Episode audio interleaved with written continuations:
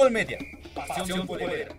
Síguenos en Facebook, Instagram, Twitter y contáctanos en nuestro correo electrónico futbolmediaoficial1 outlook.com. Fútbol Media, la mejor información del fútbol mexicano hasta tus oídos.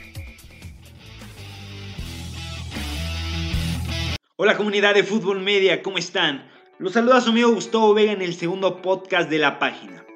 Antes de comenzar, no olviden seguirnos en todas nuestras redes sociales. Estamos en YouTube, Facebook, Twitter e Instagram como Fútbol Media Oficial. El tema de la semana es el desarrollo dentro y las oportunidades en la liga femenil, que es muy grato poder vivir este progreso. Y es que desde que se jugó el torneo de copa que se hizo previo al arranque oficial del torneo, el fútbol femenil tenía dos caras de la moneda. Por un lado los equipos como Pachuca, Tigres, Monterrey, América o Chivas, quienes tomaron protagonismo muy rápido dentro de la liga. Con algunas jugadoras con experiencia dentro de los equipos que influyeron mucho en la motivación de las jugadoras que recibieron la oportunidad dentro del fútbol femenil por primera vez. Gracias a sus directivos que apoyaron desde un principio y tuvieron la seriedad que se merecían. También hubo equipos que les costó demasiado la adaptación a nivel profesional y con una gran exigencia mayor dentro de la liga.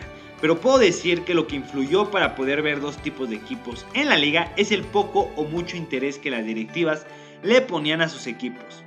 Cabe destacar que en un punto algunas directivas no vieron viable el proyecto del fútbol femenil y buscaban desaparecer la liga. Pero todo parece indicar que todo eso se va acabando poco a poco. Durante varios torneos los equipos del norte como Monterrey y Tigres, así como los del centro por mencionar a las Águilas o Tuzas, han dominado la liga, siendo los equipos a vencer. Pero ahora la confianza de los proyectos han rendido frutos y equipos como Atlas, Cruz Azul, Pumas o León, por mencionar algunos, han tomado protagonismo dentro de la liga.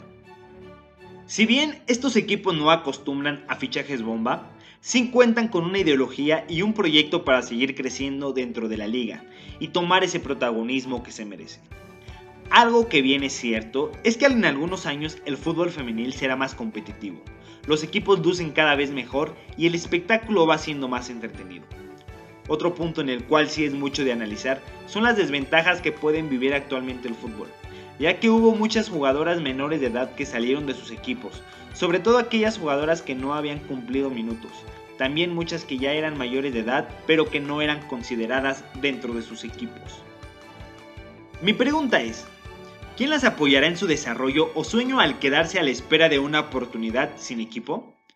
Son varias jugadoras que ante este recorte se tuvieron que regresar a sus casas, a vivir su vida fuera de las canchas. ¿Pero por qué pasó esto? porque algunos equipos reclutaban jugadoras, porque querían tener plantillas llenas y tener una proyección, mismo que tuvo que ser interrumpido. Esto debe de quedar de experiencia para que sus proyectos sean más serios. En conclusión, es muy importante ver el crecimiento de la liga. Estoy muy seguro que las franquicias que siguen en su desarrollo se pondrán en los primeros planos en unos años. La liga será aún más competitiva del primer al último lugar. Y bueno, esto ha sido todo por el podcast de hoy. No olvides dejar tus comentarios y nos vemos en la próxima.